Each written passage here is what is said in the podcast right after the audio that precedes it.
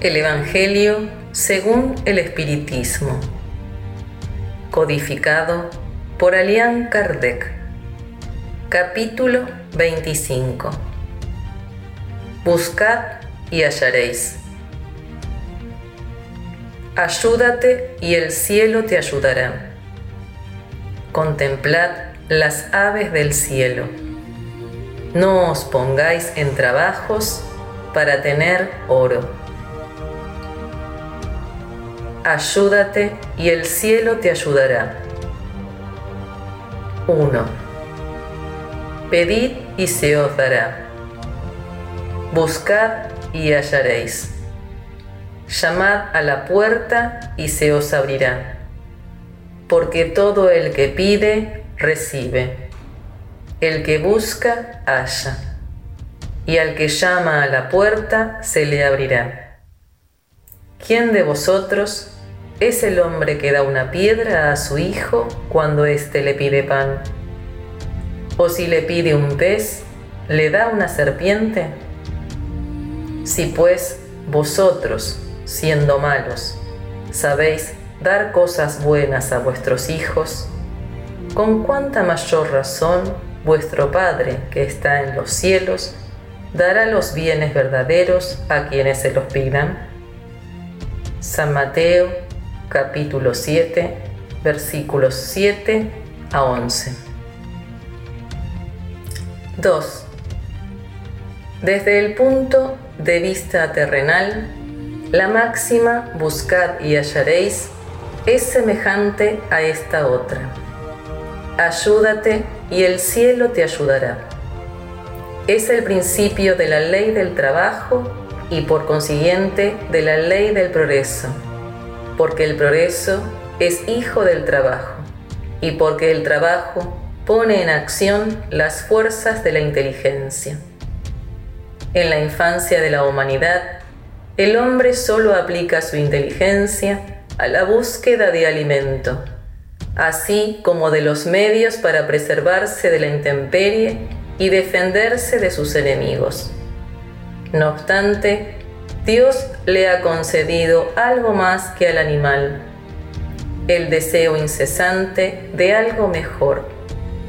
Y ese deseo es el que lo impulsa a investigar las posibilidades para mejorar su posición y lo conduce a los descubrimientos, a las invenciones y al progreso de la ciencia porque la ciencia le proporciona aquello de lo que carece. Por medio de esas investigaciones, la inteligencia del hombre crece y su moral se purifica. A las necesidades del cuerpo las suceden las necesidades del espíritu. Después del alimento material, hace falta el alimento espiritual. De ese modo, el hombre pasa del estado salvaje al de civilización. Pero el progreso que cada hombre realiza individualmente durante la vida es muy limitado, imperceptible incluso en muchos casos. ¿Cómo podría entonces progresar la humanidad sin la preexistencia y la reexistencia del alma? Si las almas se fuesen todos los días para no volver jamás, la humanidad se renovaría sin cesar con elementos primitivos y tendría todo por hacer y todo por aprender. En consecuencia, no habría razón para que el hombre estuviera ahora más adelantado que en las primeras épocas del mundo, puesto que con cada nacimiento debería volver a comenzar el trabajo intelectual. Por el contrario, al volver con el progreso que ya ha realizado y al lograr cada vez algo más, el alma pasa gradualmente de la barbarie a la civilización material y de esta a la civilización moral.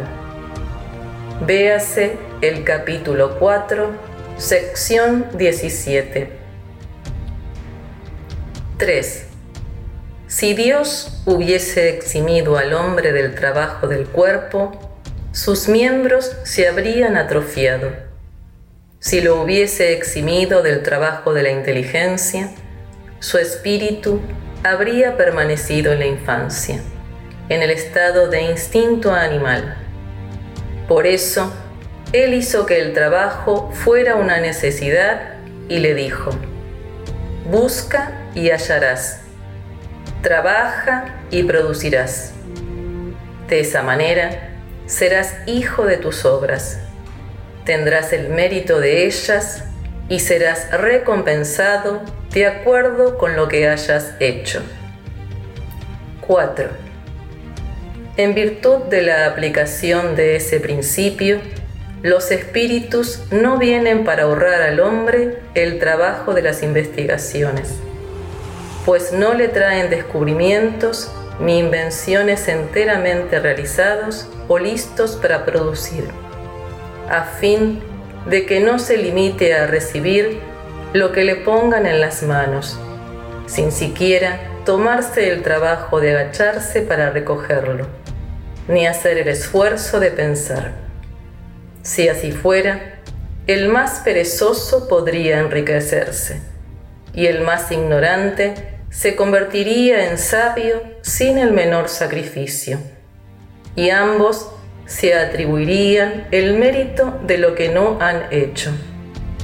No, los espíritus no vienen a librar al hombre de la ley del trabajo, sino a mostrarle la meta que debe alcanzar y el camino que a ella lo conduce, cuando le dicen, avanza y llegarás, encontrarás piedras a tu paso, observa y apártalas tú mismo. Nosotros te daremos la fuerza necesaria si quieres emplearla. El libro de los mediums, capítulo 26, sección 291 y siguientes. 5. Desde el punto de vista moral, esas palabras de Jesús significan, pedid la luz que debe iluminar vuestro camino, y se os dará Pedid fuerzas para resistir al mal, y la tendréis. Pedid la asistencia de los espíritus buenos, y vendrán a acompañaros, y tal como el ángel de Tobías, os servirán de guía. Pedid buenos consejos y jamás se os negarán. Llamad a nuestra puerta y se abrirá para vosotros pero pedid sinceramente, con fe, con fervor y confianza. Presentaos con humildad y no con arrogancia, porque de lo contrario seréis abandonados a vuestras propias fuerzas, y vuestras caídas serán el castigo para vuestro orgullo. Tal es el sentido de estas palabras. Buscad y hallaréis llamad a la puerta y se os abrirá. Contemplad las aves del cielo. 6. No acumuléis tesoros en la tierra, donde la herrumbre y los gusanos los consumen, y donde los ladrones los desentierran y roban. Acumulad tesoros en el cielo donde ni la herrumbre ni los gusanos los consumen. Porque donde está vuestro tesoro, allí está también vuestro corazón. Por eso os digo, no os inquietéis por saber dónde hallaréis de comer para sustento de vuestra vida, ni de dónde sacaréis una vestimenta para cubrir vuestro cuerpo ¿No es la vida más que el alimento y el cuerpo más que la vestimenta? Contemplad las aves del cielo. No siembran ni cosechan, ni guardan en graneros, pero vuestro Padre Celestial las alimenta. ¿No valéis vosotros mucho más que ellas? ¿Y quién de vosotros puede por más que se dedique, añadir un codo a su estatura? ¿Por qué también os inquietáis por el vestuario? Contemplad cómo crecen los lirios de los campos. No trabajan ni hilan.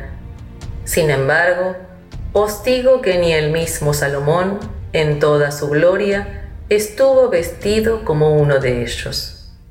Entonces, si Dios tiene el cuidado de vestir de esa manera a la hierba de los campos, que hoy es y mañana será arrojada en el horno, cuánto mayor cuidado no habrá de tener para con vosotros, hombres de poca fe. No os inquietéis, pues diciendo, ¿qué vamos a comer? ¿O qué beberemos? ¿O con qué nos vestiremos?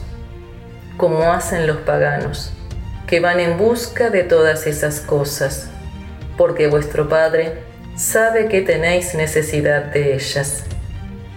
Buscad primero el reino de Dios y su justicia, y todas esas cosas se os darán por añadidura. Así pues, no os inquietéis por el día de mañana, porque el día de mañana se cuidará a sí mismo. A cada día le basta con su mal.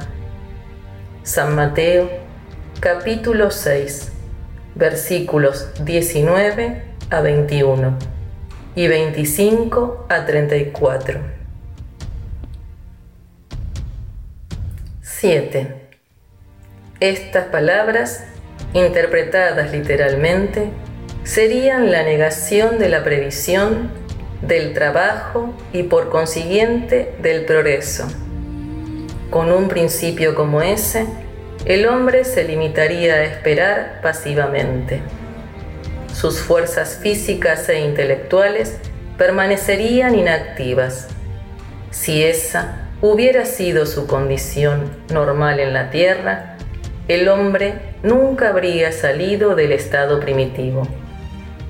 Y si de esa condición él hiciera su ley en la actualidad, no le quedaría otra cosa que vivir sin hacer nada. No pudo haber sido ese el pensamiento de Jesús, porque estaría en contradicción con lo que él manifestó en otras oportunidades e incluso con las leyes mismas de la naturaleza. Dios ha creado al hombre sin vestimenta ni abrigo, pero le ha dado la inteligencia para fabricarlos. Véase el capítulo 14, sección 6, y el capítulo 25, sección 2. Así pues, no debe verse en estas palabras más que una alegoría poética de la providencia, que nunca abandona a los que depositan su confianza en ella, pero quiere que, por su parte, trabajen.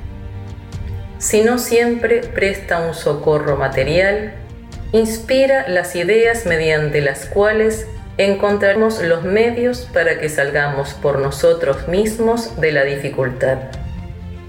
Véase el capítulo 27, sección 8. Dios conoce nuestras necesidades y las satisface según sea conveniente. Con todo, el hombre, insaciable en sus deseos, no siempre sabe contentarse con lo que tiene. Lo necesario no le alcanza necesita lo superfluo. En ese caso, la providencia lo deja librado a sí mismo. A menudo es desdichado por su propia culpa y porque ignora la voz de su conciencia, que lo advierte. Así, Dios permite que el hombre sufra las consecuencias a fin de que le sirvan de lección para el porvenir. Véase el capítulo 5, sección 4. 8. La tierra produce lo suficiente para alimentar a todos sus habitantes. Cuando los hombres sepan administrar los bienes que ella provee según las leyes de justicia, de caridad y de amor al prójimo, y cuando la fraternidad reine entre los diversos pueblos, tanto como entre las provincias de un mismo país, lo momentáneamente superfluo de uno suplirá la insuficiencia momentánea de otro, y todos tendrán lo necesario. Entonces el rico se considerará como alguien que posee grandes cantidades de semillas. Si la siembra, producirán al céntuplo tanto para él como para los otros. Pero si se come esas semillas él solo, si desperdicia y deja que se pierda el excedente de lo que ha comido, no producirán y no habrá lo suficiente para todos. Si las acumula en su granero, los gusanos las devorarán. Por eso dijo Jesús, no os hagáis tesoros en la tierra, porque son perecederos. Hacedlos en el cielo, donde son eternos.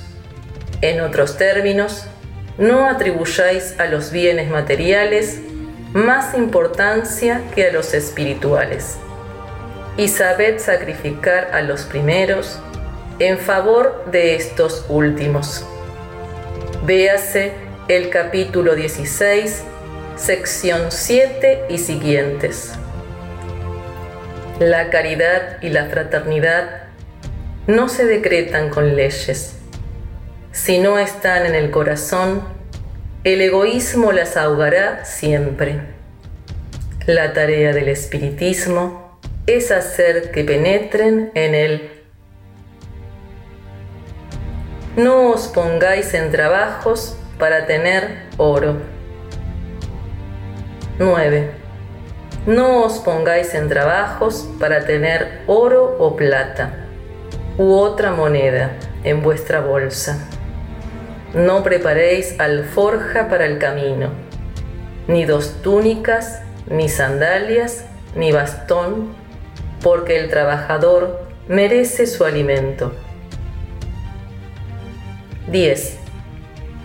Cuando entréis en alguna ciudad o aldea, averiguad quién es digno de daros hospedaje y permaneced en su casa hasta que os marchéis.